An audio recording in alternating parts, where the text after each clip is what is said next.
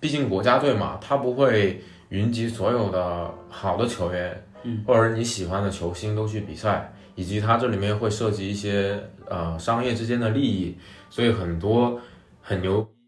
就很厉害的球星，他不会去参加奥运会。开始吧，开始吧，大概介绍一下，就是呃，时隔一年多之后，忽然这个节目又更新了，就我得还是得说一下，这个节目呢叫 U Turn，然后这个我们给它起了一个中文的名字叫“来都来了”，但是我们在过去的一年多发现，其实现在市面上已经有无穷多的所谓的栏目啊、节目已经叫这个名字了。真的吗？都叫来都来了，因为这个，因为这个词儿现在嗯就被有点被用烂了，所以说我们觉得我们以后可以主推我们的 U turn，啊，对，感 觉 U turn 是更好比一较点比较比较比比较少见的一个词儿。OK，那其实结合这个 U turn 呢，我们也给这个节目，其实从开始的话，它节目有一个主题，就是说为什么要用 U turn，它其实就是相当于呃相对来说，它算是一种态度，就是轮到你上场了，这个嗯感觉。对是一个这样的风格，对，所以我们想把这个词其实展现出这种风格。那基于这个点，其实，呃，也有了这期的主题，就是要和胡志凡一起来聊一聊，呃，他在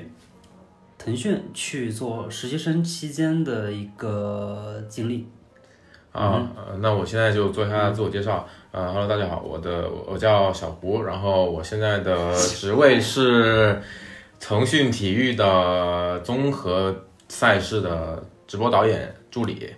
然后啊、呃我在这儿已经大概工作了两个多月，对，差不多这么长时间，前辈了啊，两个多月啊，前辈了。这称不上，称不上。吴伟伟老师才是我的前辈。 说一下你大概实习阶段，比如说导演或者说助理导演，就他平时是在做哪些事情？其实我还挺好奇的，因为我知道你在实习，但是，呃，先说一下我的感觉，就我以为会做一些，呃，帮助奥运做一些它周边的栏目，但是我不太确定说，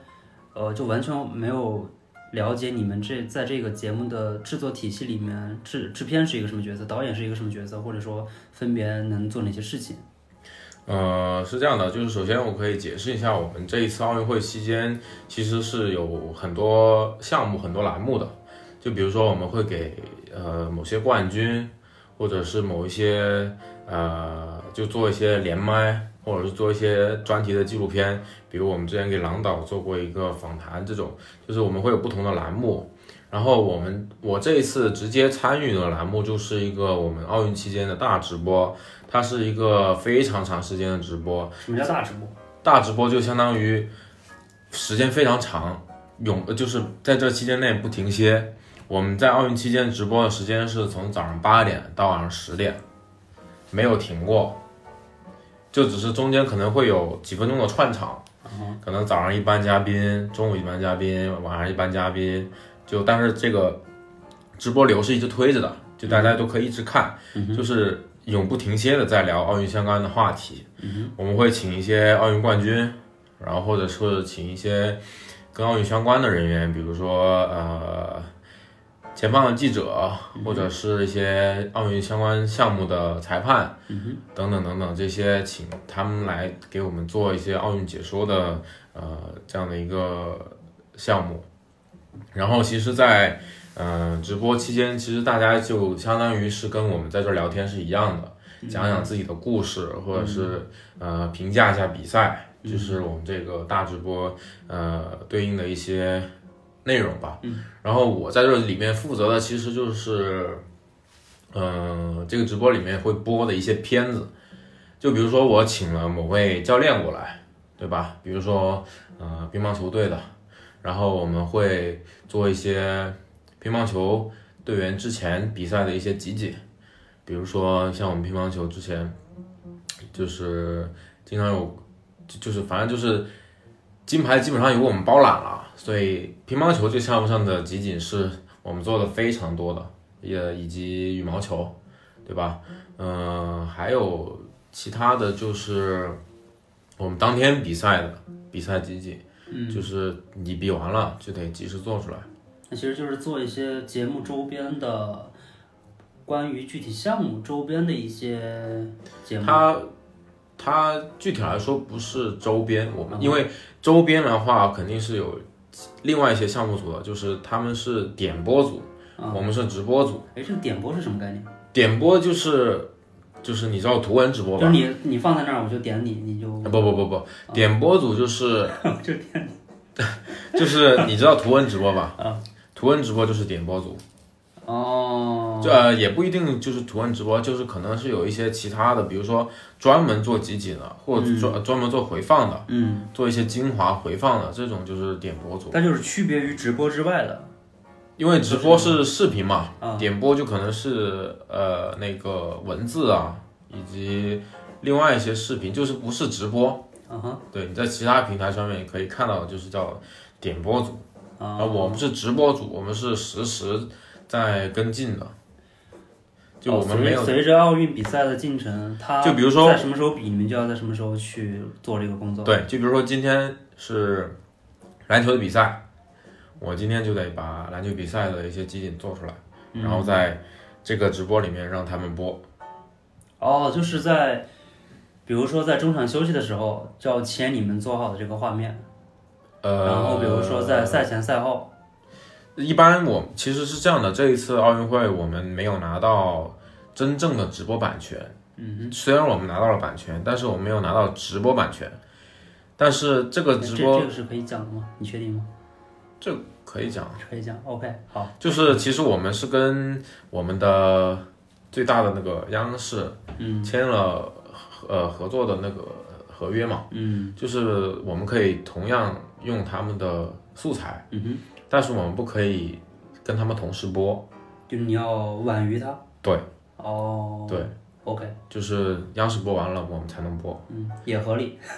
这必须合理好吗？不可能不合 理。然后，嗯，就是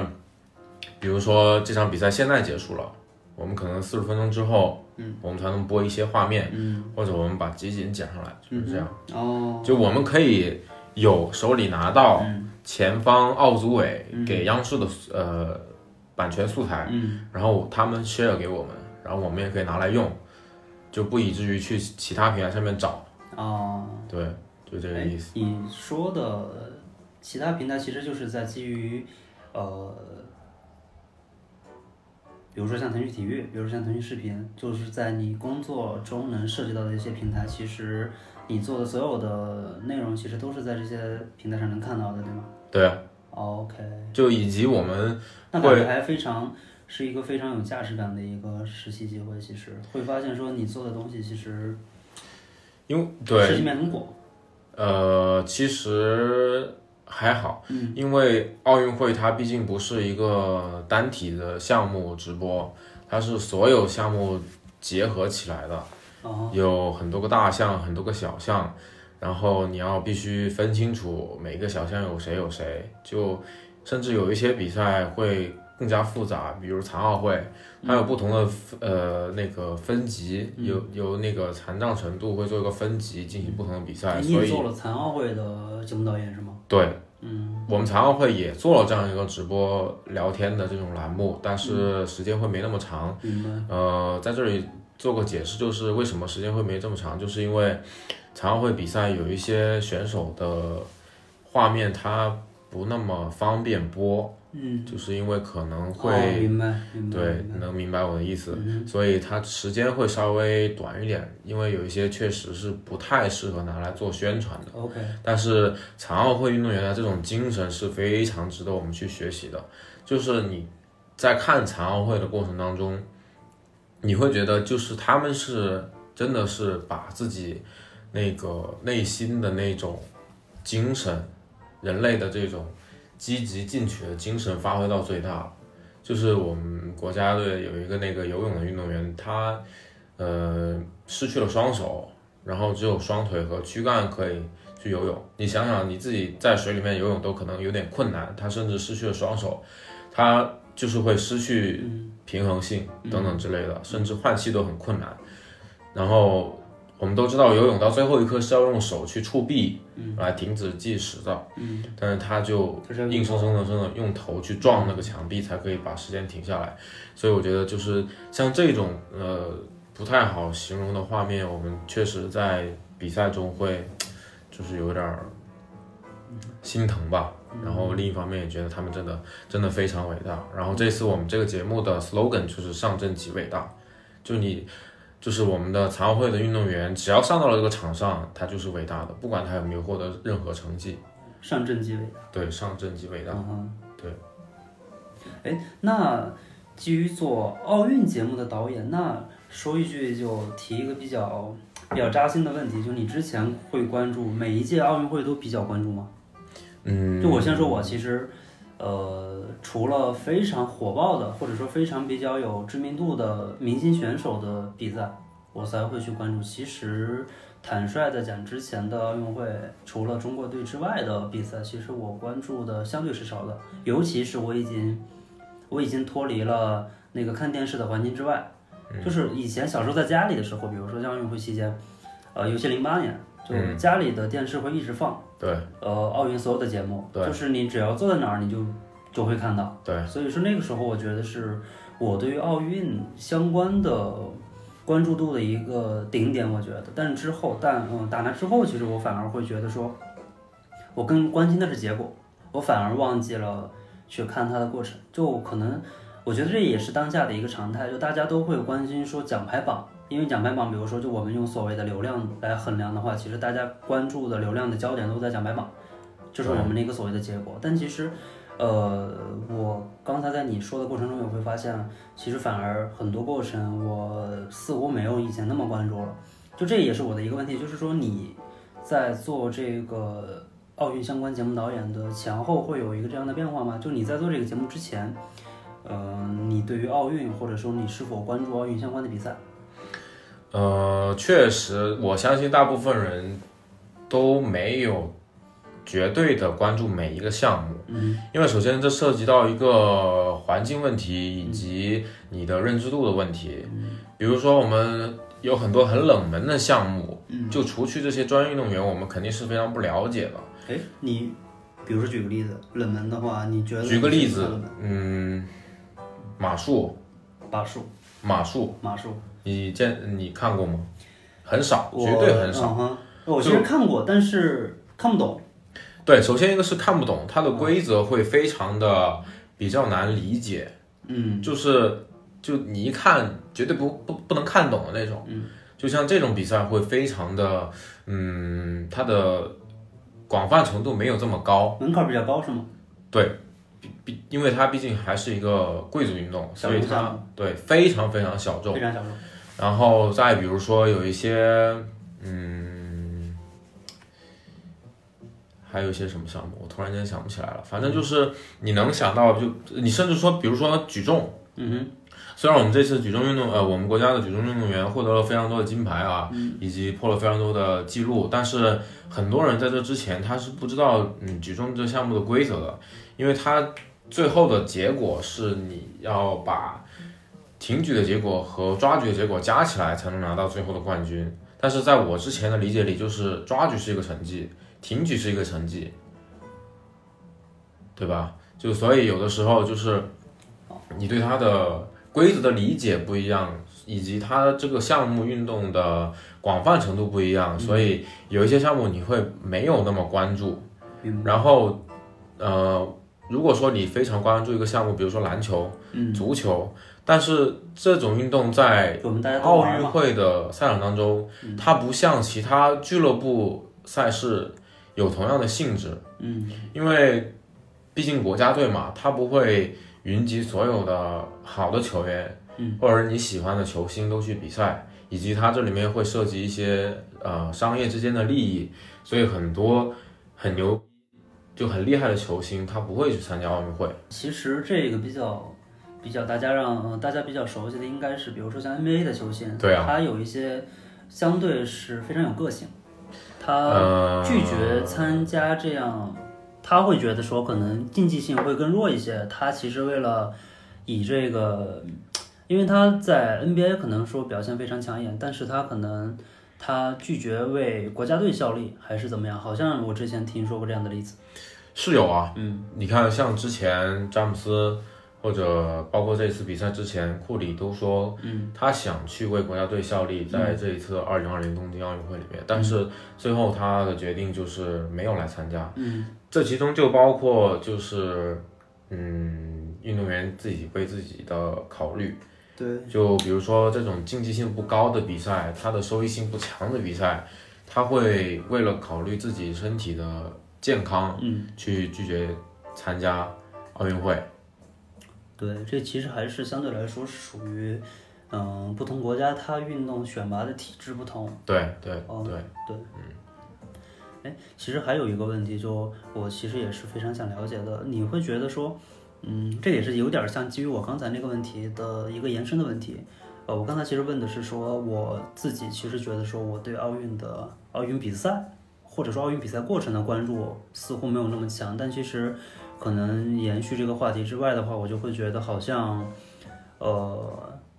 我觉得这也是一个客观的现实，就大家对于奥运会的关注度完全是，呃，高过残奥会很多的，就甚至是会觉得说，大家很多人看完奥运会之后就以为奥运会结束了，但其实大家都不知道它其实还有一个奥运残奥会的部分。嗯，对，然后这个也是我会觉得说，呃，你从这个奥运节目导演的视角的话，你亲身经历了从头到尾的一个过程之后，你会觉得说这两个比赛，就奥运会和残奥会给你的嗯感受是什么？或者说你，比如说我之前没有，我只看过，比如说像呃残奥会的足球项目或者篮球项目，嗯是呃，因为我比较喜欢这两个运动嘛，我顺带着会看一看。但其实我我我比较明确的知道我对残奥会的认知是非常有限的，嗯，对，所以说我也挺想看看你对于这两个呃所谓的赛事，或者说从你的一个亲身经历的视角，你会觉得说会有一个什么样的感触？嗯，首先我觉得是因为哎，这是你第一次看残奥会吗？不是我第一次看残奥会，这啊是我第一次就是这么深入的去了解残奥会。 OK，因为以前我们都是知道残奥会它是会跟奥运会一块儿进行，但玩但几是天嗯但是这个不是呃，好像是一九九六年还是一九多少年之前是分开开的，分开开的，对，不是一起开的，分开的意思是就是完全是两个赛事，对，是吧完全是两个两个不同的时间，就不完全是两个不是在一起的 OK，啊。然后啊，应该是之后07才年就反正所以是说对，最近最近不久，就在嗯前不知道多少年，就是在一起开。嗯，然后感觉隔个几天，对对对，哦隔个一周或者两周，嗯然后你就会发现，嗯，奥运会它就是我说一句可能不那么政治正确的话，就是奥运会它毕竟是一个，嗯、健全人参加的一个比赛，嗯哼，然后首先它会也有一些职业运动员，优秀的运动员来参加，嗯，然后残奥会它可能，嗯，缺少一些商业成分的，就是商业联盟比赛的运动员在里面，所以他而且残奥会的运动员他更多的是，呃，普通老百姓。他不是职业运动员，职业残疾运动员。残残奥会运动员很少有职以业职业著称，哦 OK，因为他首先没有这样一个联盟，哦，是这样的。嗯然后其次就是，嗯，就我这么理解，其实我比完残奥会，我该干嘛干嘛去。我平时就是一个，比如嗯说，可以这么理解，可以这么理解。对。其实很多残奥会的运动员，他哦，是这都样的。是有自己本身的职业，然后顺带去训练才参有一加些这样项目的，。有一些这样的特长，然后对，可能说在奥运甚会至期间甚至是奥运会也会有，像之前那个瑞瑞士、瑞典还是嗯哪个、一个北欧国家的，嗯她就是一个女女大学生还是一个女大学的教授，嗯，反正她哦是个研究研究研究生吧，也就然后是在做一个什么特别特别大的项目，然后她在铁人三项的项目上取得了好像一个还蛮不错的成绩，残奥会也有铁人三项，不是那是奥运会，奥运会。然后残奥会上也也有铁人三项。呃嗯，那有游泳啊、跑步啊、那个哎，骑这个车我还这个我还是第一次知道，我一直以为铁人三项仅限于说你就是你刚才的那个定义，就是比较健全的人他会参加，呃，其实不是的，它就是不是对，其实大部分的项目残奥会的运动员都可以参加。都可以参加。对，哦，嗯，然后残奥会还有一些呃更特殊的项目，比如比如说说盲人门球，盲人门球，听说过吗？呃，首先什么是门球？对，这个其实呃门球这个项目它其实哎，相就是我想起来是那个，就是家里边儿我看那个爷爷奶奶玩的那种，在地下玩的那种，就是两个球之间拿那个，呃，一个那个击球器，用脚踩着打那个门球吗？哎不是不是那种门球，不是，呃盲人门球是基于我可以说是网球嗯，以及足球的综合体。网球和足球的综合体。对，它的场地的线的规划跟足球啊不跟网球场有那么一丝丝相似，嗯，然后它的球门跟足球门一样，都是有个网兜兜着的。然后它就是，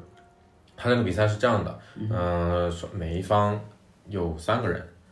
然后有一方你要把球就是往对方身呃对方的场地那边扔，嗯，只要把球扔过去，越过了三名球员，就会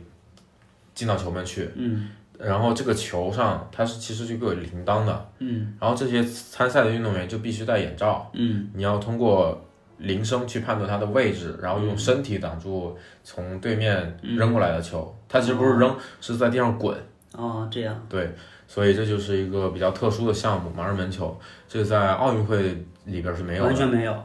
对，嗯，OK，还有一个叫硬地滚球，硬地滚球，硬地滚球哦这也有像足球点，吗？呃，不是，它有点像冰壶。冰壶，哦，呃，冰壶也是一个啊。说到这里，我就要再预热一下 咱们的二零二二北京冬奥会。天哪，呃，那么这个硬地滚球呢，就跟冰壶是有点像的。呃，大家知道冰壶是有个几个圈儿嘛，嗯，对吧？你要把自己家的那个圈儿扔到最中间，你就能得分或者对得的越多。对，那么硬地滚球也是，呃相似，的用那球种去撞那个球。嗯哼，嗯，对，然后反正哎，那就是有点像沙狐球，其实，嗯哦，我听说过沙狐球，但但是并没有兴是嗯，呃，对，嗯，对，差不多，嗯差不多，所以就会，呃，就是以残疾人的这样的一个嗯特殊性吧，嗯去设置一些不同的嗯。竞技比赛，包括他们的排球都不是站着的，叫坐式排排球，哦，对他们打篮球也是坐着嘛，呃，对，那个打篮球叫轮椅篮球，轮椅篮球，哦，轮椅篮球我看过。对对，就是这些很不同的，以及像足球，足球是盲人足球，他哎们盲人就足球很厉害，盲人足球，对而且我们观赏性极高，我看过。对我们这次盲就是人好足球像取得了哦很足不球错的成会，绩，足球是要一直在，就是要盘球，要要要要带球，然后也是球有那个铃铛，对吗？对对对，没然错，后好像还挺有竞技和观赏性的，对，节因奏为也比较快。其实我记得，对对对，这一次我们国家的盲人门球男足也取得了一个非常非常不错的成绩，最后是惜败吧，就可以这么说。对，这就是嗯，残疾人运动员在这个比赛上面取得的一些不同的不同的地方，以嗯及他们的规则也有非常非常多的不同。对，就这样。嗯，对，所以奥残奥会某种程度上来说，其实它比，呃，你可以把它当做两种不同的项目来看，因为如果你把它预期，就是比如说我在看奥运会的足球或者奥运会篮球，把它的规则同样放在残奥会上面的话，你会觉得就为好像缺乏一点观赏性，少了很多对抗性，对，对吧？但是你只要把残奥会这个项目上面的规则套进去的话，其实你会发现他们是真的会在利用这些规则。其实这些规则也是由奥运会的上面做出了一些改变，嗯就它是它的观赏性， ，OK，就是各自有各自的观赏性。其实是，呃，其实，嗯，怎么说呢，还是。还是缺少了一些大家所期待的那些东西，明白。就是它的比如说你也是一个残障人士的话，你就会觉得，哎，这挺精彩。对， OK，因为我们所我们所设立的预期和感觉，就是你在场上那种感觉是不一样的。完全不同的。对，而且其实这个东西，我觉得也是因为客观一些，因因为一些客观因素，其实你无法去完全的想象他那个感官给一些残障人士带来的一些感觉。我觉得这个其实 OK，对在不同的维度下，或者是不同的标准下，其实它能带来的体验是能满足了，我觉得就可以。因为其实这个也是体育竞技的本身嘛。对对对，呃嗯，OK，那其实会觉得说，原来还残奥会还有挺多比较怎么说，比较奇奇怪怪啊，这这个词儿可能不太好。其实也很有很多人可以值得我们去探索的地方，因为对呃，我我对我刚才也说了，其实我就记得一个点是，呃，那那个叫什么来着？盲人门球，呃，不不是盲人足足球嗯球，盲人足球。对，因为我之前看过一次在呃舞台看过那个盲人盲人足球，嗯，居然有点好看，嗯，我是五五是五比五对吗？就是五 v 五的，嗯，对吧？然后也是有场地适当小一些，就像有点像那个大禁区的那个场地，呃，差不多。是硬地的，网对络的门会他的是守小门员是可以，就是有守门员是可以看的，对，然后但是球员是球员必是须要戴眼罩要。戴眼罩的。对哦 OK 啊，对这样的啊。对。哎，那其实守门员就成了一个至关重要的角色，因为他可以看到，对，除了铃声之外，他可以去指挥，他可以去，他就是场上的教练。呃，某种程度上可以这么说，但是他们场边也会有教练。嗯，对。然后我突然想到一个特别，呃，特别就是在我之前不知道的一个点，就是嗯我、我之前我不知道盲人怎么样去跑步，盲人怎么样去？因为在我参加，就是在我就是在我去认真深入了解这一次残奥嗯会工作之前，我是不知道原来盲人也可以参加跑步比赛，我只知道、呃竞速比赛，对竞速比赛，哦就是我只我我之前对嗯，残奥会运动员参加跑步比赛就是坐轮椅推，嗯，然后哦，你以为是那样的？对我以为只有推的，的啊，但这一次我了解了之后，就是我我我我我发现，嗯盲人运动员他也是可以参加竞速跑的，竞速跑，对，就是这一次有一只哎要个是他，只要是他双腿是 OK 的，啊，不一定，哦，甚至他双腿也不 OK，对，甚至他双腿有半截肢，有假肢。呃，就带个假肢他也可以嗯跑。但是盲人运动员的话，他就会有一个特殊的那个陪跑员，陪跑员，陪跑员，哎，陪跑员是一个什么概念？陪跑员就相当于，呃，跑者的眼睛在场上还是场外？在场上，赛道上吗？我跟你一起跑，我跟你一起跑，陪跑员和残障运动员一起跑。谁这样的？就比如说我现在有视力残疾，啊，你当我的陪跑员，嗯你怎么当？哼，我在你，我站在你前面，不，我站在你旁边，我站在你旁边，然后我们两个手手腕之间互相套了一个绳儿。手腕之间套一个绳儿，对，就就好像二人三足，这样的。对，哦，那就比如 说，哎，那比如我，那比如你是陪跑员，你没有我跑得快怎么办？你突然问到了一个非常深奥的问题，对你虽然是正常人，但你没跑得快，我只是看不见而已，但我跑贼快。那你这陪跑员就别干 了，就这个意思。就陪跑员必须是他，其实相对来说，他也是要有一些所谓的跑呃，步上有一些好成绩才请的，就不是对说谁都能就来是我当这不个知道，跑步我的具人体的我不知道啊，但是嗯以我的理解，也或许说嗯哼，这个陪跑员是不是我们培养的一些优秀运动员，但是嗯没有特别优秀，哦，然后明白了转然间去参加了，这样对，就给了他另外一个机会，在这样的大赛上面表现。哦，我是这样子理解的，但具体我真的不知道他们是怎么样运作的啊。这个我嗯这真个的还我第一次听说，第一次对听，说，就是那这个我有真的点是有点像，有点像那个民视影，哎，你不打王者荣耀对吧？不打。啊，OK OK，这个 pass，因为里边有一种辅助，嗯，对，然后也是就是会连着线，就你和你的队友身上会连着一条线，然后会保护你，嗯，你不玩就这把 pass，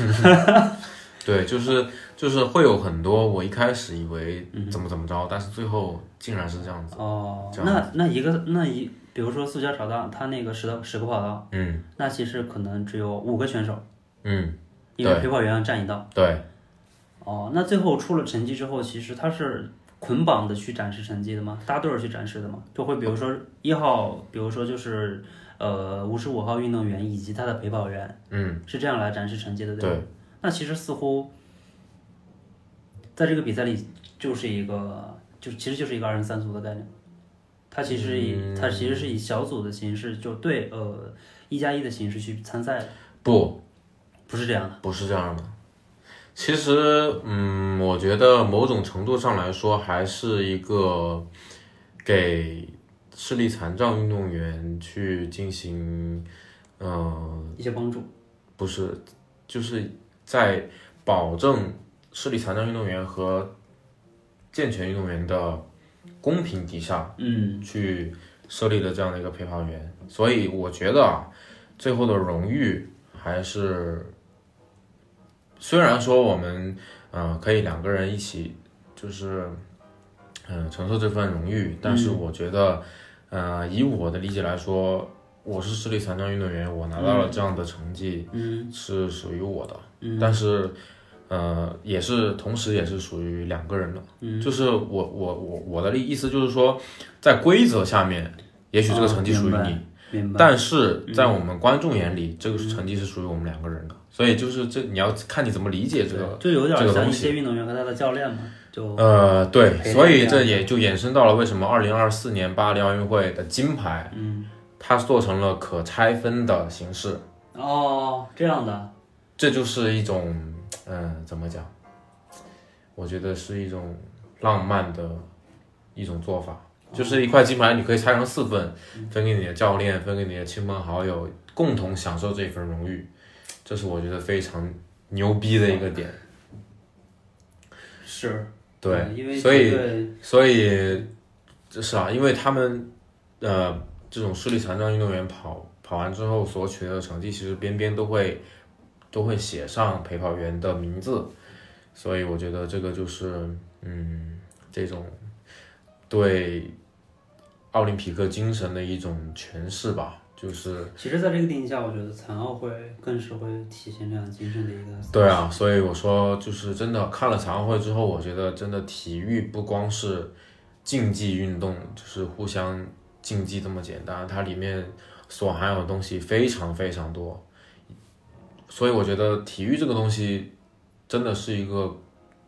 就是更好的一个教育人的一个东西吧，就是不管从什么样的层面都可以利用体育去嗯告诉一个人你在这个社会下要怎么怎么样，或者说你要怎么样去激励自己，成为一个更好的、更好的，对吧？就是这种。这么听下来，其实感觉，它虽然是一份实习的工作，但带给你的收获应该还是蛮多的。嗯对啊，因为嗯，大家都知道嘛，这个体育运动的巅峰、最顶峰就是奥运会了，没有，没有，没有，没有其他的。哇，这种那你入职即巅峰，从开始实习就开始做一个在对，这确个实领域里面顶级的赛事，是你以所后做的赛事不会嗯比这个更那更高那了啊肯定不至于，确实我这 次确实非常幸运。如果说是去年举办的话，那我就没有这个机会了，对吧？嗯对，如果因你为刚好是去年在找实习工作的话，就没有这个机会。对，啊，所以就真的非 常，就是很巧合，知道吧？嗯就是非常非常非常，是，嗯对。很如果去年幸能运顺利的开赛的话，其实刚好你可能就错过了。对啊，如果去年开还赛的挺话，巧我就肯定就错过了，对吧？嗯，还挺巧的，还挺巧是的。嗯，哎，那说一下，就呃，就从头开始说。那这份工作其实虽然只到现在三个月不到，两个多月，听下来觉得整体会觉得说体验怎么样？还 OK 吗？比如说整个过程中会觉得压力大一些，还是说会觉得其实它本身就是一个比较开心的过程？比如说你的你的 mentor 怎么样？你的队友们怎么样？你觉得整个工作的所谓的你工作起来的节奏怎么样？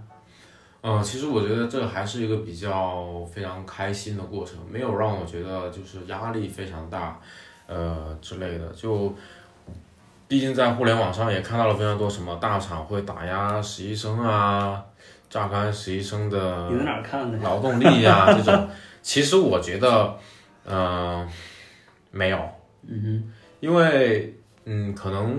也跟不同的部门相关吧。哼，嗯就是我觉得来这儿参加这么久的工作，嗯呃，我觉得我的嗯上面的导师对我也好，以及周边的同事，以及我的跟我一起进来实习的小伙伴也好，大家都是呃非常的包容，就是愿意去告诉你怎么做，嗯以及你就算出错了，他也非常嗯没有那种就是责怪的那种、那种那种东西，所以我觉得就是。呃，在这里你能可以获取你很好的一些展示的机会，嗯以及你提出你的想法，他们都会尽量配合你，嗯，不会说他们让你做什么你就做什么，嗯，这样子的呃事情比较少，以及就是他让你他就是可能给你分配任务之前，甚至都会问你你有空吗？如果没有空，我就给别嗯人，就不会说直接把一个任务丢给你，你必须给我做，嗯，然后他的时间还是沟通式的，对，所以我觉得，嗯、这个这个对我来说还是比较比较怎么讲，人性化一点吧。比较 nice。对，比较确实比较 nice，没有太大太大的压力，然后没有什么特别特殊的考勤制度啊，要打卡什么乱七八糟的都没有，反正只要是你呃能按时的完成呃你接受的任务，然后按质量完成你接受的任务就 OK 了，没有太多别的。但是我自己的想法就是，我可能还想更深入的去做一些相关的事情。体育赛事相关的一些导演相关的工作，对，因为现在我不是在结束了奥运会之后，我在做 NFL 橄榄球以及橄榄球，嗯对美式橄榄球的直播相关工作嘛。嗯但是我现在，嗯，工作内容就比较局限，就是剪一下集锦和其他的哼，就会跟着比赛来，部分的视频。对，但是，嗯，我们肯定知道这相这这个项目里面肯定还有更多的东西，嗯，去嗯还是不够了解的，这就是要其实你不断这个摸阶段就有点像，比如说像，即便你已经不在实习阶段，比如说你已经正式的走上了工作岗位，那其实也会有一些，比如说忙的时候，比如说做项目的时候就非常忙，可能说你就在会议室里边吃饭呀、要赶着项目上线之类的。比如说项目完上线之后，就相对来说会闲一些，可能也会有这样的阶段。对，我觉得这个阶段其实这个节奏还是比较合理的，倒是也不用去过多的操心什么，我觉得。嗯是，对，但是有的时候空闲下来确实会想要做点什么，所以我现在就最近可能会觉得太闲了。也不是太闲嗯吧，就是想多元化一点。嗯，我现在就十分怀念你这个心态，我现在就十分羡慕你还有这个心态。我现在就每天觉得，说不定不要就这让段我当时官间，我的心态就只有这段时间， 过了这段时间就没有这种心态了，说不定就嗯，哎，你刚才预告了冬奥会的情况，嗯嗯，嗯，它是哎，具体是在什么时候开赛来着？一月份是吗？一月底二月初吧，反正我记得好像是在年初四，大年初四，哦，大年初四，对啊，那其实大概半年不到的时间了，不到才一百多天了，一百多天了，啊嗯，这么快哦。很快，眨眼间就开始了。对，嗯是去上一次冬奥会还是在平昌吧？哎，那个时候就是冬奥会的项目也也会做吗？什么预期？你说今年吗？对啊，明年吗？对，会做。啊哦我们现在其实就已经在筹备了，嗯，所有啊现在就已经开始筹备了，很早就开始筹备了，哇。就已经有很多就已会经议开室，始，就已经开始会议进入室每天都是冬冬奥奥会议室每天都是冬奥，期，冬奥时间。嗯对，哦冬奥时间已经要开始筹备各种嗯节目啊和直播的安排吧。酷，是啊，嗯，哎，那回到聊完工作相关的东西的话，那回到原点，就你，哎，你现在是大三、大四了，大四，嗯，哦，就明年六六月月份份毕业，嗯哦，大四。那你是比如说这份儿实习经历或者这份儿实习机会，你是就你为什么有一个这样的动机来，比如说去腾讯体育去做实习生，以及说参与这样的项目？就你从开始是怎么去做给自己做规划的？呃，首先是这样的，因为我现在在师范大学读、呃体育专业，嗯，但是呃这个专业比较将来的职业道路会比较局限，呃也不能这么说吧，就是大家的意识里面就是去当教练或者当老师，嗯，但是我又觉得一方面是我的性格，嗯，嗯，不太适合当老师。嗯然后还有一个就是现在其实当老师没有像以前这样了，嗯就是以前可能当老师可以进编制啊，等等等等，或者会有一个比较哦不嗯比错较的比较一些现实的原因。对比较不错的待遇，但是嗯现在当老师的门槛越来越高，嗯，甚至比某些公务员还要难，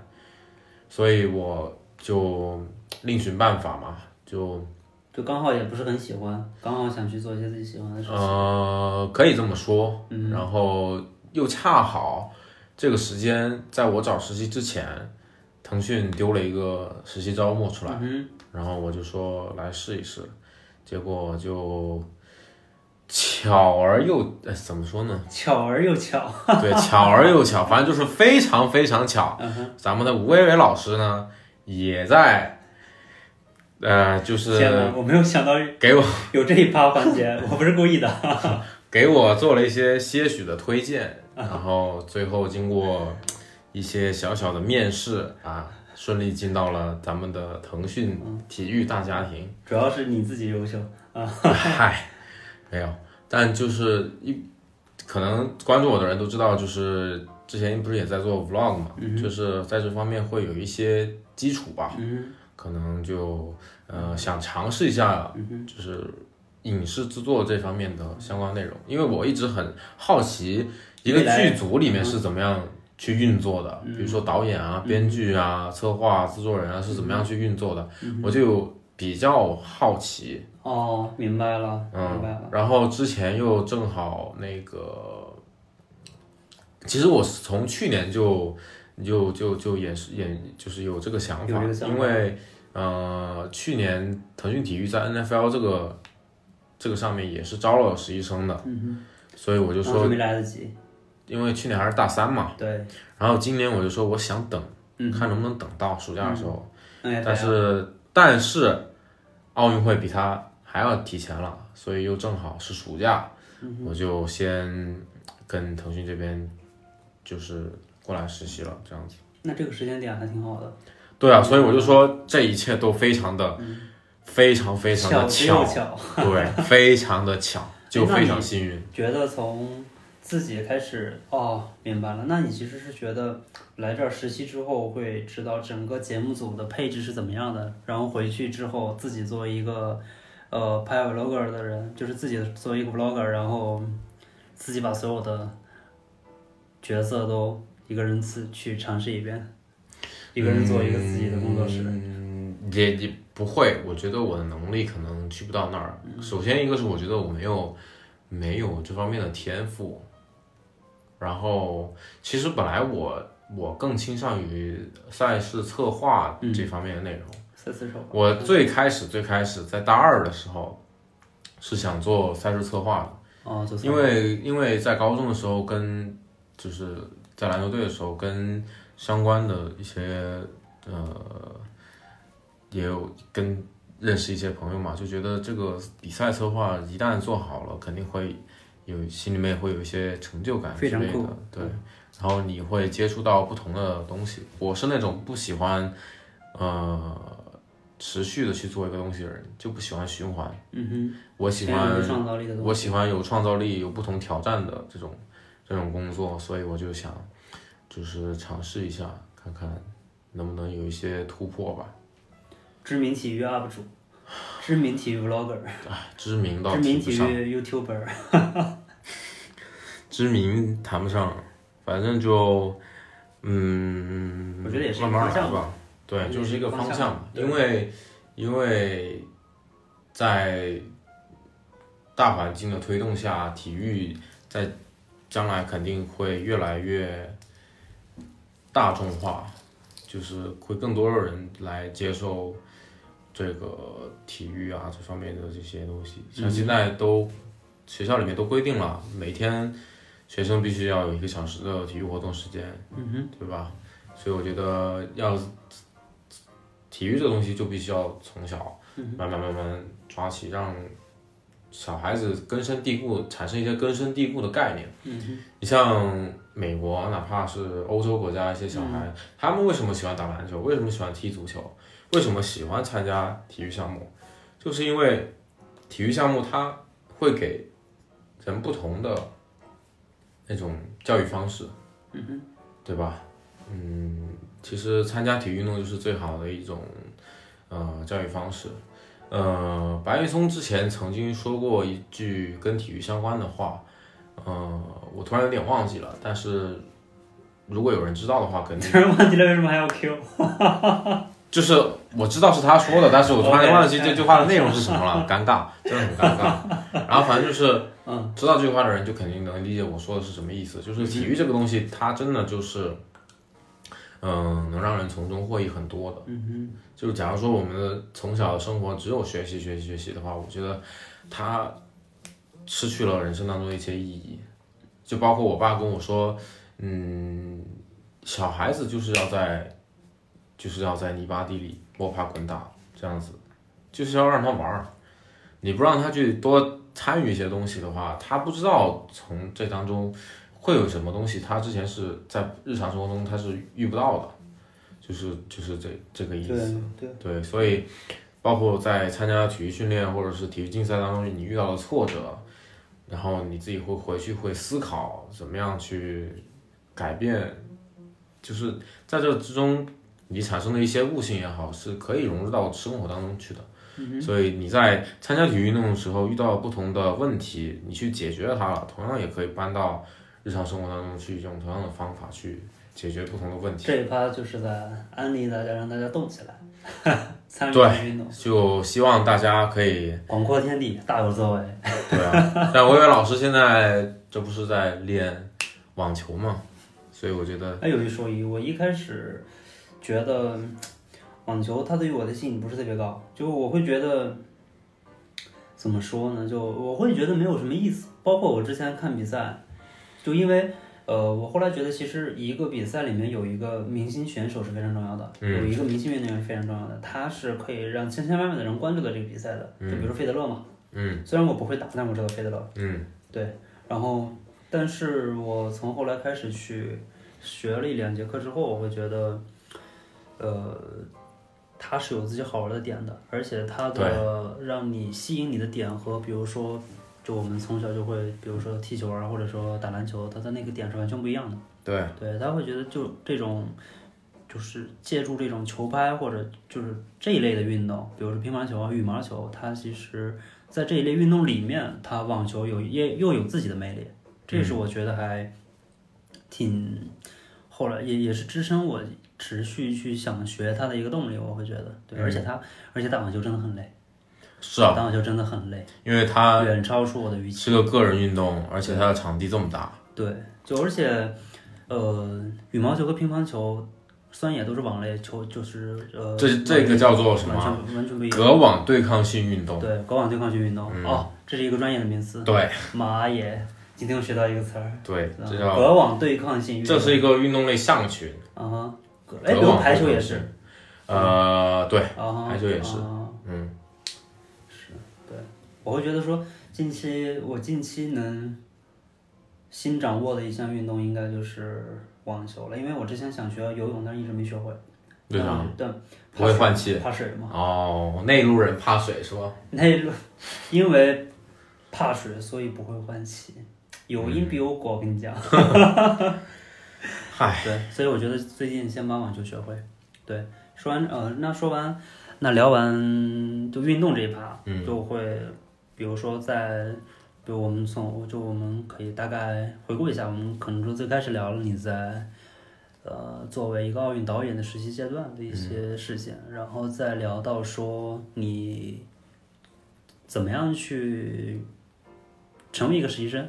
再到后来的，比如说你对于体育运动的一些观念，嗯那就第四趴的话，其实我会想说，呃，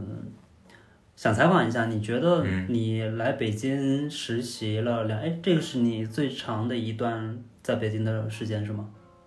呃，对其实我应该算是。其实我的问题就是说，你觉得从，呃，比如从广州来到北京，在这两三个月的实习期间内，你会觉得说生活上有没有一些，觉得生活节奏上有些变化，或者说会对北京这个地方有一些什么样的体验或者感悟？嗯，其实还好，因为毕竟广州跟北京的区别，某种程度上来说不会太大。因为我是觉得，因为我是这样来思考这个问题的，就因为我作为一个北方人，其实，嗯在大北方话语体系下，嗯，我会觉得北京跟呃山西，它从气候上、从人文上，它的区别没有那么大。嗯，但作为你从广州的话，其实我觉得从地理条条件上，从比如说气候上，比如说从从那个人文关系上，我会觉得差别还挺大的。我会有，呃所以对我才想问问你的感受。从气候上确实是有点，嗯，很多变化。起因码为就衣服能晒干了。 对我觉得北京最牛逼的一点就是，即便是下雨天，衣服也能一天就干。但是在广州，你想晾干一件衣服，真的是有点太困难了。然后还有一个就是，今年的广州的夏天打破了我对夏天的固有印象，特别热是吗？不是特别舒服。特别舒服。就今年在北京，真的没有一天是热的。我甚至出短穿短袖在门外，最热的天气都没有流过一滴汗。你能理解我的意思吗？就是在广州，你坐在家里面，那个不汗会流汗。就像瀑布一样流。但是在北京，真的你哪怕你在场上运动都好，它甚至都不会流汗。嗯就这种是一个最舒服我的， 我觉得你说起这个对比，你整个人都激动了起来。哇，真的太舒服了！我从来没有过过这么舒服的夏天，绝了，真的。但是现在天气有我觉点得慢这，我慢觉变了得，我觉得这段要掐下来给广州人听一听。然后这这段时间就有点变冷了。我不知道为什么，就是今年北京会这么多雨水，啊，对，其实，就有点奇怪。嗨，所以这也这是你今年不来着了吗？今年雨水多。对，但是下雨也给北京带来一个好处，就是能把一些霾湿下润下了来，嗯，湿润然了后湿润一点空气，然后霾也少了许多。对，然后所以它就为什么变得舒服了许多？对，就今是年今年的夏天，对，今年真的今年北京的夏天还挺舒服的，雨对水多一些。对，嗯没错，就很今年特别舒服，这是也是嗯变化之一吧。然后第二个，其实我觉得没有什么太多的变化，嗯，比如说还有一些城市生活节奏之类的，除了节奏我觉得都差不多。嗯然差后不多饮食方面，我这个人毕竟不挑食，有嗯有吃的就行。然后我也没有觉得有太多呃不一样啊，接受不了啊，怎么怎么着。嗯哼，然后我觉得最大的一个变化就是可能，嗯，朋友没有这么多，嗯，因为我觉得，相对陌生一些。呃，对，嗯就是可能我想去参加一些运动，没嗯有一起，呃，更好融入的伙伴，嗯，嗯，因为毕竟我是其他地方来的，然后还有就是没有这么多以前的朋友能够一起联系，然后还有一个就是，可能在北京某种意义上来说，出行就比如说到周边地方可能，嗯，不这么方便。啊，上班儿很远，对啊，上班很远，一两个小时。路上比较堵。对啊，然后这是比较让人受不了的地方吧。其他的，我的适应能力比较强，所以我觉得没有什么太多让我觉得有太大变化的地方。那这个就比较牛逼了。对啊，就别的嗯没有什么，嗯就，OK，整个过程给我的感觉还是比较舒服的。比较舒服的。嗯，没有说，对，也是你赶上了。今年北京相对来说雨水确实，反正我觉得得这这从我来七月份来，好像几乎每一周的都有下雨，下一点雨。是吧原来有这个感觉。嗯，今年的北京就像江浙沪，我跟你讲，呃对啊，不外乎江浙人员。反正上上周吧，连下两天雨，就没停过。对对，但北京这个雨没有没有像南方下的这么大，它不是那种长时间的暴雨，嗯，长时间的大雨，它就是绵绵细雨，就一但是一直在下，然后就会有的时候很让就让人很想睡觉，就这种。别的我觉得嗯还可以，嗯没有什么太大的区别。我也觉得今年北京天气挺好的。对、嗯对，因为我以前我以前我特别喜欢江浙沪，我特别喜欢江浙沪。精神上海人。我喜欢江浙沪的一点，就是因为我从后呃，我忘了从什么时候，我忘了从什么时候开始，我非常喜欢下雨天，嗯哦，我非常喜欢下小雨的天气，嗯就是特别暴雨，我也我也我也不太 OK，就是下小雨淅淅沥沥的那种嗯雨，就是我非常喜欢。嗯，对，然后就所以所以所以我后来就很喜欢江浙沪那边嘛，嗯比如杭州、上海，其实它经常会下一些这都到夏天经常会下一些这种小雨，其实你即便不打伞也 OK，嗯头发会湿一点点。嗯就就就就就这个节奏，就这个节奏，我就会觉得说，非常让我觉得惬意。但今年的夏，就今年夏天的北京，我会就这段时间，我会觉得说，北京似乎也有了这个样子，嗯，还挺。挺舒服。我来北京五年，其实也很少有这样的经历。就我刚来北京的时候，那个时候还北京就是，就是一个完全凛凛冽的北京。 对，就就到这个时候，再过一个月，就那个风吹到脸上就，到十一月份，风吹到脸上就已经是疼痛的感觉。嗯，对，但但但当然了，秋冬夏其实还是会有那个感觉，但是夏天今年没有往常，没有没有没有往常那么炎热或者说干燥了，对，好很多，嗯嗯哼，舒服很多。嗯哼，对，对啊行呗。那嗯，那聊完这个阶段之后的话，就就大概说一下，会觉得说，你大概总结一下就，你来北京找这份实习工作，以及说如何在大四的时候找一份实习工作，你觉得有哪些办法，或者说你会去怎么样的安利给你的，比如说像大二大三的学弟学妹之类的。你会怎么去和他们讲这件事情？以你作为一个已经有了三个月的实习经历的一个所谓的前辈来说，让他们去依旧，呃，一是能找到一份实习经历，第二个是如何让自己投身到全身心投入到这份工作中，然后以至于拿到自己想要的一些回报，或者说自己想要的一些经验。嗯，我觉得这个就是还是比较个人化一点。因人而异。对，因为每个人的都是理念和想法，以及他的他的见识的广度，我觉得都是有影响的。嗯、因为可能有一些人，他真的就根深蒂固的想做一份比较安稳的工作，嗯或者说他本来就有优越的条件，可能他将来就是做一个老板。嗯就所以我觉得这个是不一样的。嗯嗯，每个人的建议我觉得都呃差不多，嗯差不大同吧。然后，嗯、我能给的建议就是，尽量多的去尝试你所感兴趣的，而不是说你要尝试你不感兴趣，但是又你觉得还不错对的？嗯就比如说，呃，我对教师不感兴趣，但是教师这个行业的待遇确实还不错。对那如果我一直尝试不同的教师的岗位的话，可能你慢慢慢慢的就会消磨掉你所有的兴趣。嗯但如果说我现在对影视制作有兴趣，然后我去尝试不不同的呃公司，然后看能不能争取一份相关的工作。嗯哪怕只是比如说，哪怕我想做导演，但是我可以做其他的，比如说策划或者是 producer 制作人之类的、都可以，因为只要你跟这个东西相关的一些工作都尝试都 OK 没有问题。如果说你只局限于一个东西的话，我觉得这会给你的，嗯，只会越你的见识的程度只会越来越短，因为你只有你的见识程度越多，你所能在这个东西上面的理解就会越深。就比如对说，确实，就比如说，我现假如说啊，我现在一直在做运动员，那我可能就只是运动员。嗯对。但如果说我我跟我去做一些跟这个运动员相关、这个项目相关的一些事情，我可能就会了解更多的东西。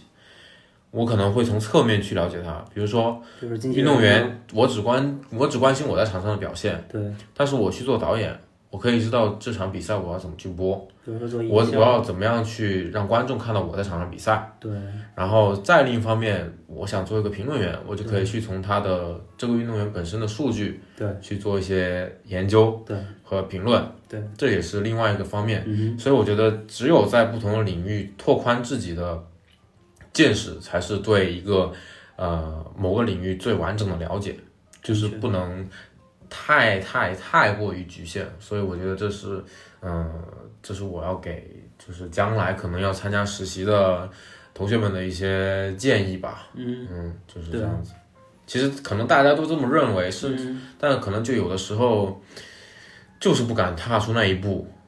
对，因为其实我说这样的话，可能很多人都听过，哎但是有的人就是差那么一点点，他不敢踏出那一步，倒也是逃出了一个安稳的一个状态吧，舒适就是这样，对，舒适圈，对对，对就是这样。嗯为什么我不不？为什么广州这么多工作我不留在广州？就是我想去尝对试啊这样我也不想同的东西。对， 嗯，对，明白，嗯，还希望能受用，希望 能受用，对，因为我说受用好像似乎没有什么说服力，对没错，对，对，反正就是多尝试吧。我觉得尝试不是一些坏事，从失败中吸取经验才是你所能得到的隐形财富。嗯而不是你才在现实中得到的财富。在现实中得到的财富，我觉得，甚至你在拓宽你的见识以及经验以后，会得到更多的财富。这种隐形财富是你在这个在这个阶段需要更多去收取的东西。不错啊，这大道理说的，其实很多还有你的建议人吗其实很多人都能明白，但 就是就是差那么一点儿。嗯哼，OK，行呗，嗯，那就这期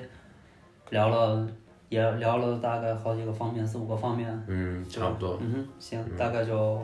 这一期就聊到这儿呗，行，然后期待冬奥的时候，冬奥的时候再聊一期，期待那太久了，太期久了待下一次跟维维老师聊点别的吧。聊点别的，嗯，OK，当然别的可以，可以。运动经历什么之类啊的对都可以，下一次我直接就教你打网球了，可以， 没问题。当然我能学会。嗯，好的，好，那么这期节目就这样啊，然后你要说拜拜吗？希望大家持续关注维维老师的 U Turn 频道，现在就别说来都来了，咱们就是 U Turn，好吧？ 然后我可能以后就是这个节目的常驻嘉宾，哎，不是开玩笑的。好了，那这期节目就哎咱们这期节目之前没有说过拜拜的，真的吗没？有说过，那来吧，拜拜。拜拜。